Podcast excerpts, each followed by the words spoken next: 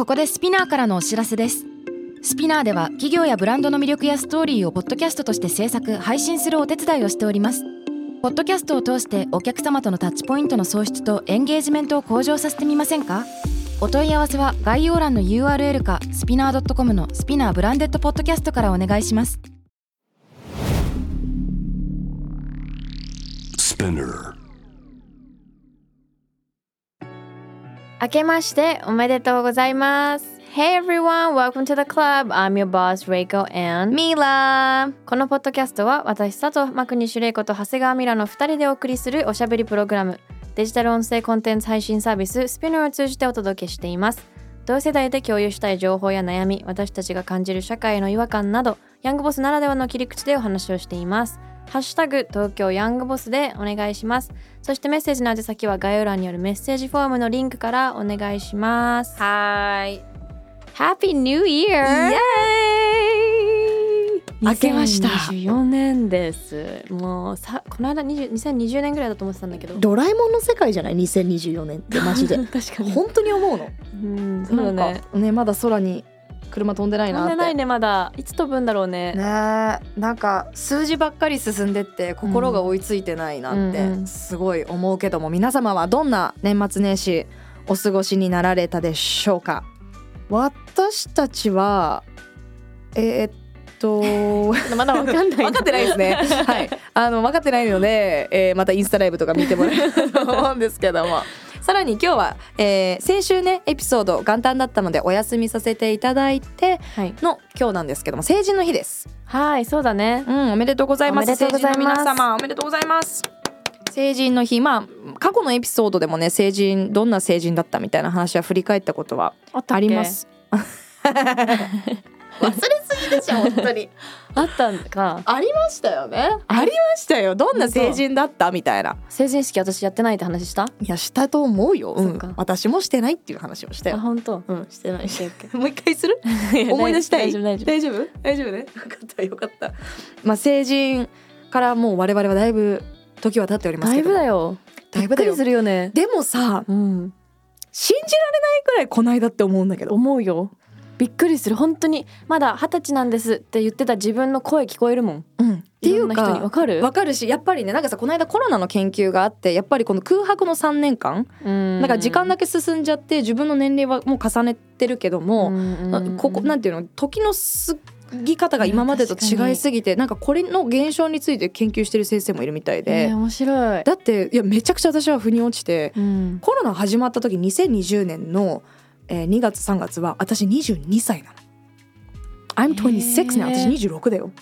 やばいね。やばくない？もうそういうレベルの話じゃん。うん。この空白の期間、うん。まあ大人だったからさその分かりやすく空白ではないと思うの。そのうんもっとさ、学生たちの話とか聞いてるとさ、うん、例えば今多分成人した子たちもあれじゃない？高校の卒業式できなかった代とか、大学の入学も、ね、やった人とやってない人もいるだろうし、例えばこの間さテレビ見てたらさ甲子園うんうん。をやっぱりあのできなかった代がうん。ああって、あれってさなんかこう子供の時の10代子供の時の成功体験ってすごい人生に後の人生に影響がああると絶対そうだよね。思うの？うんうん。それをでかそれで言うとこの間ほんと最近聞いた話で、うんうん。経営者さんたちとご飯行った時に、うん。みんなが言ってたのが、まあ、その大手の経営者さんたちからすると新入社員に対してのハードルがゆとり悟りでまたハードル上がってたけど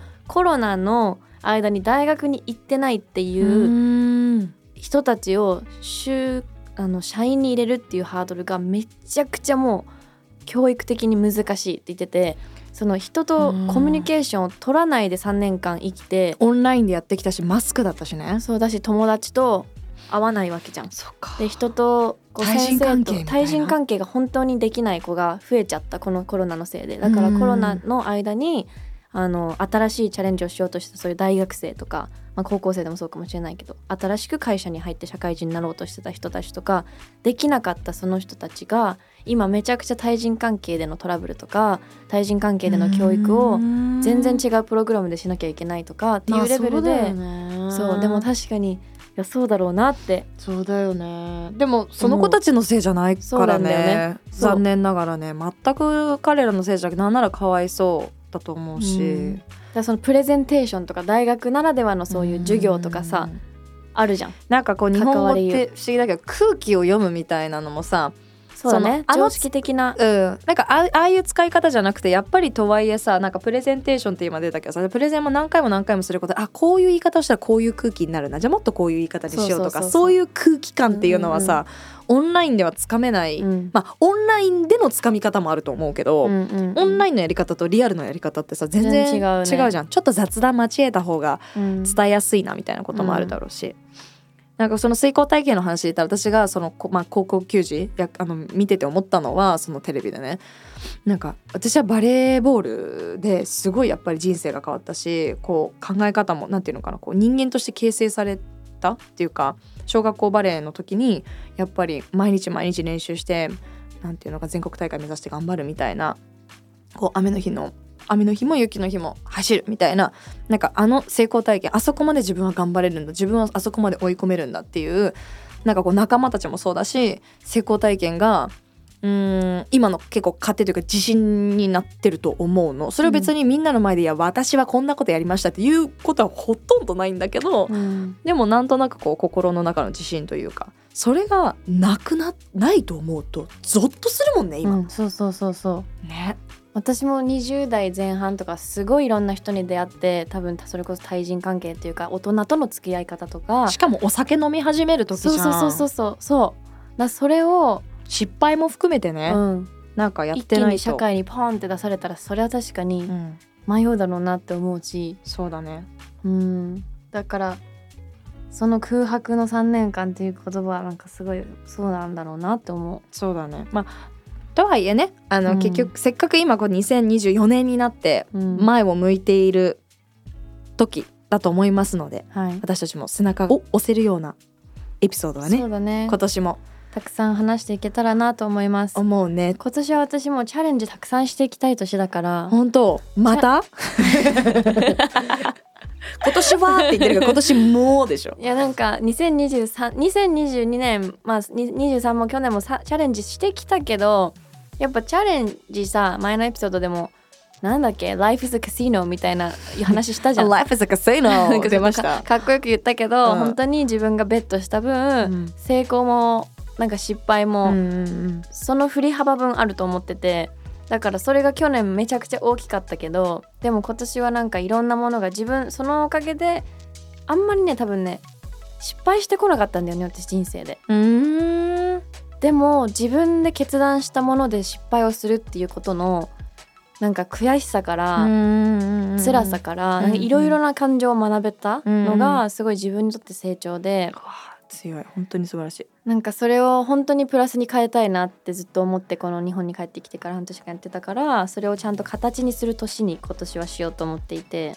素晴らしいありがとうございます。なんでちょっと具体的に今は言えないんだけど、うん。いっぱい動かしてるものがあるからうん。そういうものも含めて私の成長をここのポッドキャストで話せたらなと思っております。応援してます。みんな応援してる。ありがとうございます。みんな応援してる。私もうん。私は、今年ははい。挑戦しようと思う。去年一昨年は結構なんだろう。うーん安安定というか与えられたポジションをどれだけものにするか、うんうん。あの種まきが終えて去年はどれだけその芽を伸ばせるか、うん芽を出し続けられるかっていうなんか状態だったと思うんだけどテレビとか、うんうん。あのラジオもそうだしなんかね去年ラジオがすごいやっと楽しくなったっていうか、うん。JWAVE の方が。なんか何年目だったんだっけ去年で。いやもうあっという間に10月で4年目です。えー、早っそうなの？だから2024の、まあ、もし続いたらだけど5年目なんだ。に入るね。続けば。えー。そうなんだ。でもやっぱその緊張感はあるよね。そのいや何年もやらせてもらえる番組かもわかんないから毎回うん。毎回こう、なんていうの命取りとまでは言わないけど、うん。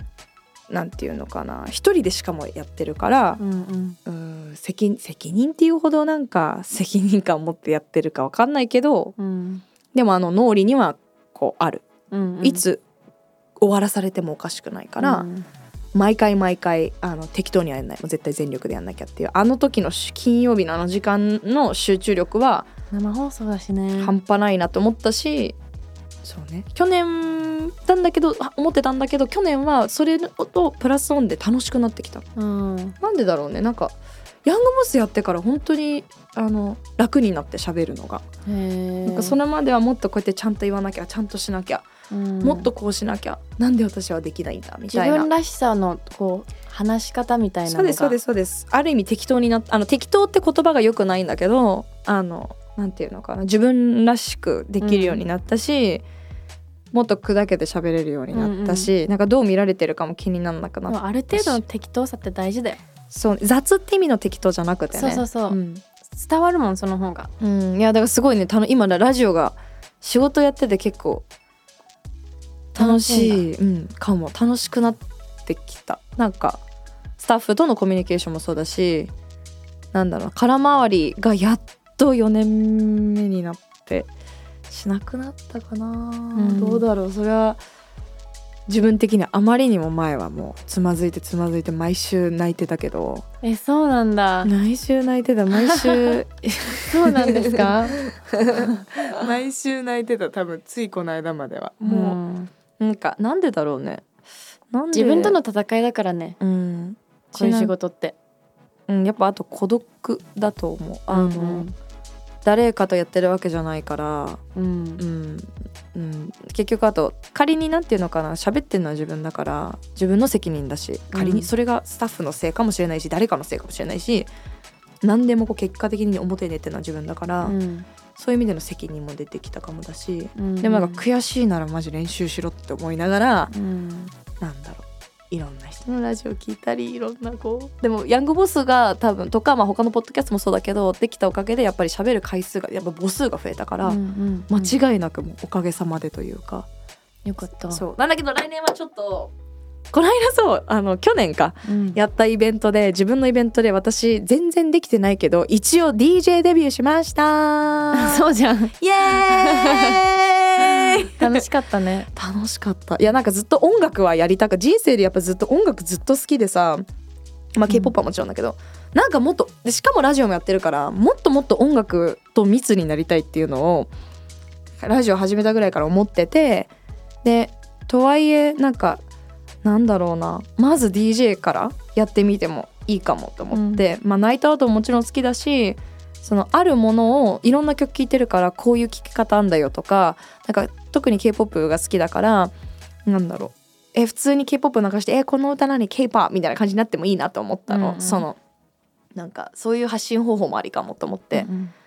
そうだね。去年まではこうダイレクトに言葉でうん。なんかサステナビリティとはとか、うん。なんかこう言葉でブワーって伝えてたのを、うんなんか今年以降はなんかダイレクトに言葉で伝えるってよりかもちろん多分それも継続だと思うんだけどプラスアルファで何かを介してでそれがファッションだった時もあるんだけど、うん。ちょっと今年からなんか音楽とかをうん。介して、そういう社会問題の発信をしたいなって思ってるんだよね。それが、まあ、今は DJ だけど形が何になるか分かんないけど、うんうん。ちょっとそういう新たな挑戦を今年はしたいなと思ってるから去年の末からまあレイコにも相談してたけどちょこちょこ準備はしてたけどうん。なんか今年めっちゃ楽しみなんだよね、うん。めっちゃなんかちょっと新しい人になりそう。いや私もそうなの。わかる。その気持ち。うん、なんか全然もう I feel like a もう全然 completely different person って感じ、うん楽しみだね。すごい楽しみ、楽しもうね今年もうん、ねなんか安定って言ってた時期もあるけど、うん。安ちょっと今年は安定じゃない今年は多分。うんならないかも。みんな楽しみにしてたね。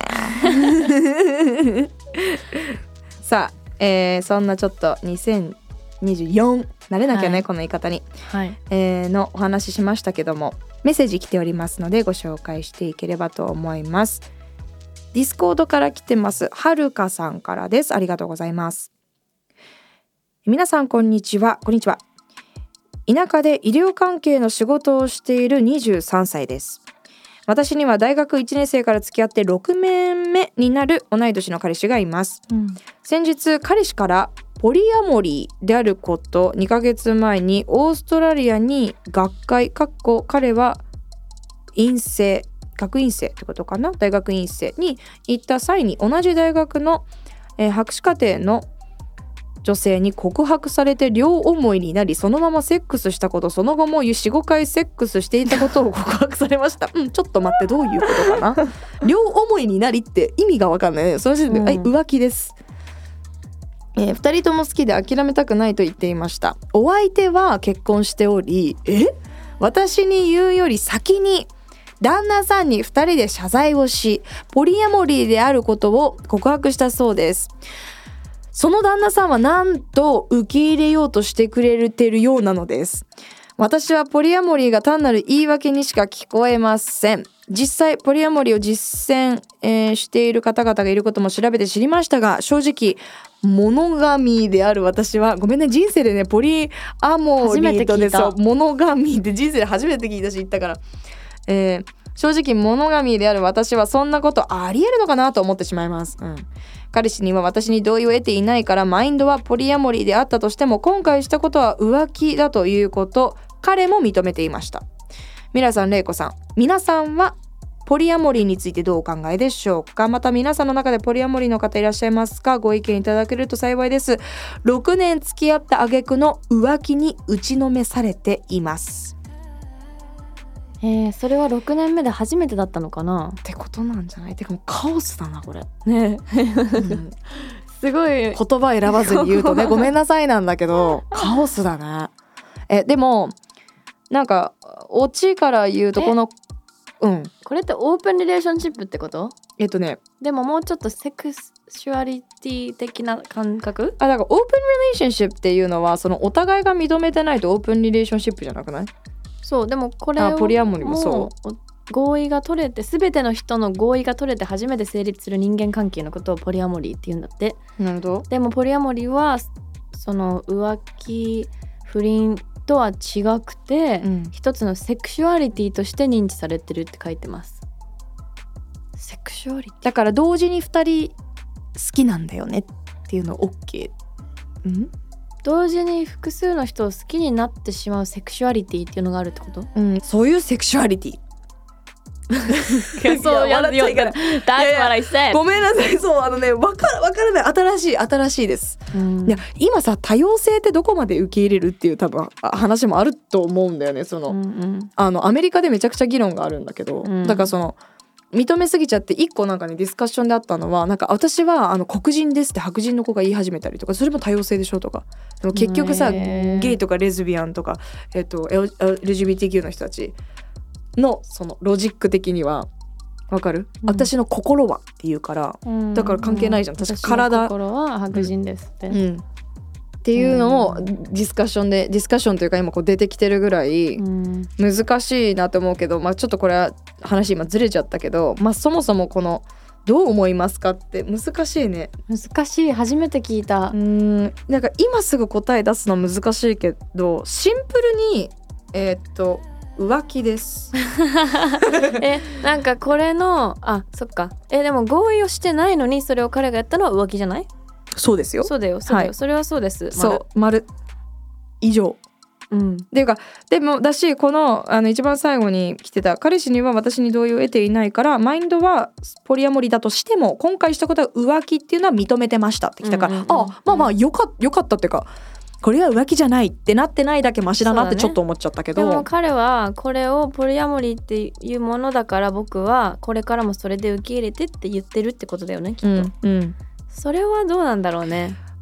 付き合う前にそうなんだよねって言われてたらまた話は全然違うと思う、全然いいと思う、それは。そういううん。セクシュアリティもあると思うしいろんな事情があると思うから。で、うん。それにお互いが agree して付き合ってるなら全然いいと思うんだけど。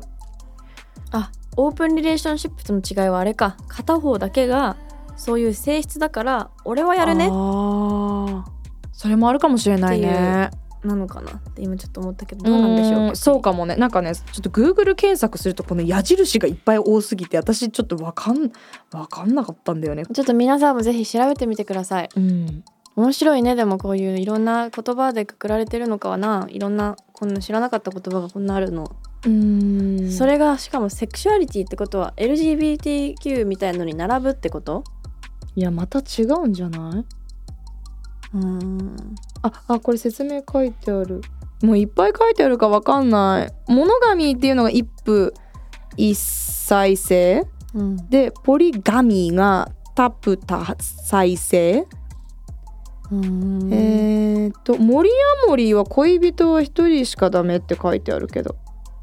日経新聞に書いてあります。だから結構いるんじゃない？日経で取り上げられてるってことはうん。えー、とちょっと待ってね。ちゃんとポリアモリーという生き方があるっていう今記事を見つけたのでえご紹介します。両者合意の上で複数の人と同時に恋人的な関係を持つライフスタイルのこと。ライフスタイルのこと。一般的な認知率は5%です、えー。すごいな。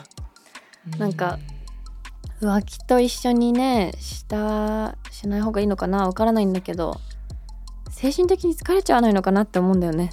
そうだね。同じぐらいの知識量じゃないとこれって難しいよね。そうだと思う。ん、なんかちょっとそもそもポリアモリーとはみたいなとこから始まると。うなんかそのメッセージくださった方もあのなんだっけ？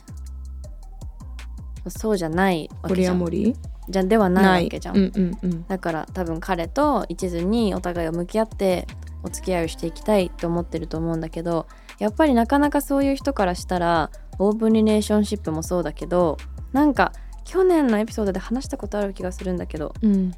あのセックスレスを解消するためにあーいろんね別の人別のとみたいな。人とやっていいよっていう、うん。なんかそのルールをなんかそのタームがまたそれはそれであったんですけどうん、そういうのもやっぱりさなんだろう価値観の問題だよね。うん、か価値観の話なのかねこれは。いやその価値観がやっぱ合わなかったら難しくない、うん。そこを無理に好きっていう気持ちだけでどれだけ我慢し我慢というか一緒に乗り越えていけるのかなっていうのは。うん。私だったら恋無理。恋愛に関する当たり前っていうところが何なのかっていう話だよね。だからその一夫多妻制とかそういう話もそうだけど、うん。ある国ではそれが普通なわけじゃん。そうだよね。でも例えばじゃん。とか、う逆に言ったら例えば、えっと、LGBTQ であることが合法な国もあるしダメってされてる国もあるわけじゃん。うんうん。それってでもあと法律の話もあるしそうじゃなくって知識的な話もあるわけじゃん、うんうんうん。知ってるか知ってないかみたいな。であ。恋愛ってそもそもなんで1対1なんだっけみたいな話にもなったりするよね、多分。その考えを理解しようとすると。だから結婚してないんだから実はいろんな人と別にデーティング状態でもいいんじゃないみたいな。うんっていうその恋愛に関する当たり前とは何なんでしょうかっていう。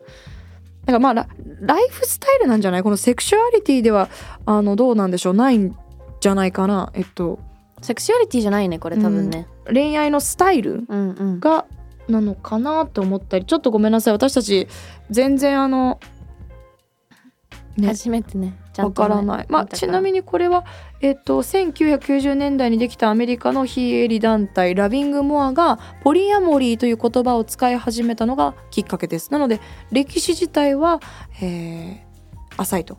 で今読んでる記事が書いてあるのはジョブ・レインボーの、えー記事で出てきてるのは、えー関係者全員の合意を合意を得ているという点なんだって。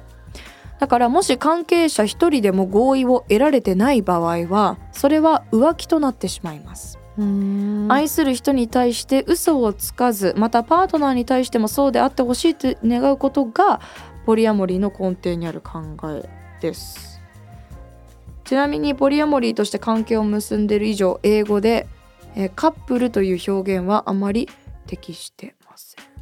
へえそうなんだ。所有してない愛とか婚姻制度にとらわれない自分の意思と選択による愛とか。うんある意味究極の愛みたいな感じなのかな、なんだ究極の愛ってうん。ちょっとわからない世界線。うーん。うーん。こう本当ごめんなさい。私はあのシンプルな恋愛がしたいであれば、うんね。あのはい。あの私だけを好きになってくれる人私だけを大切にしてくれる人とうん。付き合いたいしうん私結婚したいから。このこの方もそうだったけどさパートナーがそうだったってなったらどうする？あえー、っとありがとうございましたありがとうございました。じゃあやっぱ多分6年付き合ってるっていうところがちょっとやっぱ引っかかると思うんだよね、うんそうだね。純粋に一回話をシンプルにするとこの人はポリアモリーでも何でもないわけじゃん。だって、うん。ポリアモリーのロジックとしては関係者全員が agree してるならこの関係はいいって言ってるのにこの人は agree する前にエッチしちゃってるわけだからそれはただの浮気だと思う、うん。なんかポリアモリーっていうカタカナが出てきてるから話が複雑になってるけどうんうん。ただ普通に浮気をしたんだよ。だからポリアモリーなんだよねっていう話を事前にしてたらまたこの人もさ受け取り方ちょっとまた違ったと思うんだよね。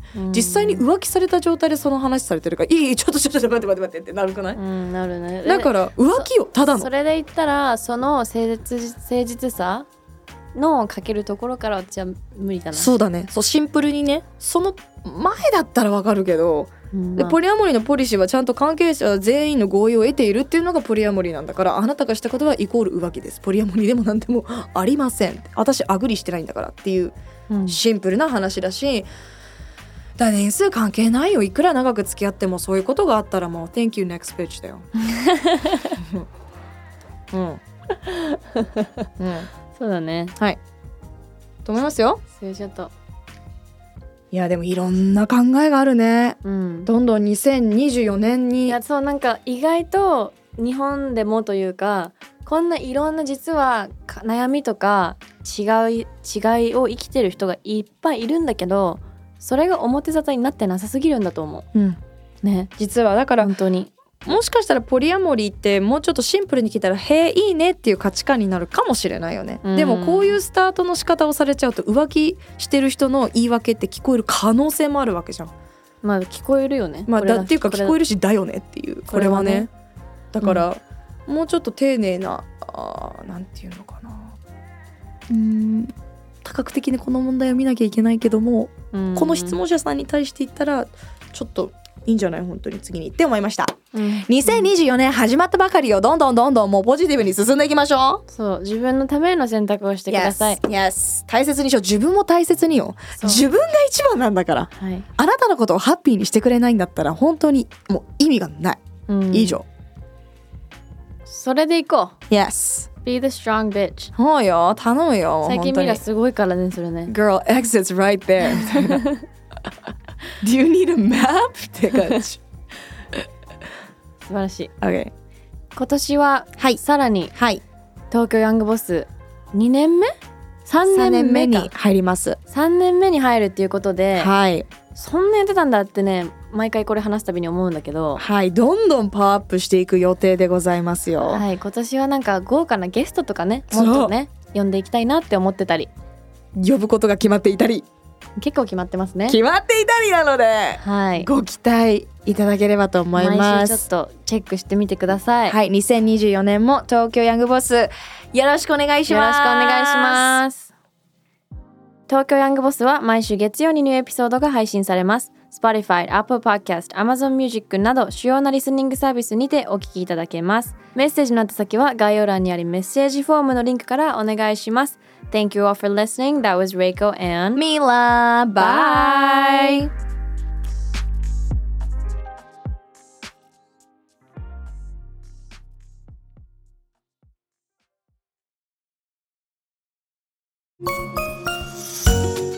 キャリコン編集長通信仕事と人生の話をゆるゆるとパワードバイミモレ。このポッドキャストではミモレ編集長の河原咲子が時には一人で時にはゲストをお招きしキャリアコンサルタントの資格を生かして仕事と人生そして職業キャリアだけじゃないライフキャリアの話を誰にでもわかりやすくゆるゆるとお話します。毎週金曜日に新しいエピソードを配信中です。ぜひ一度聞いてみてください。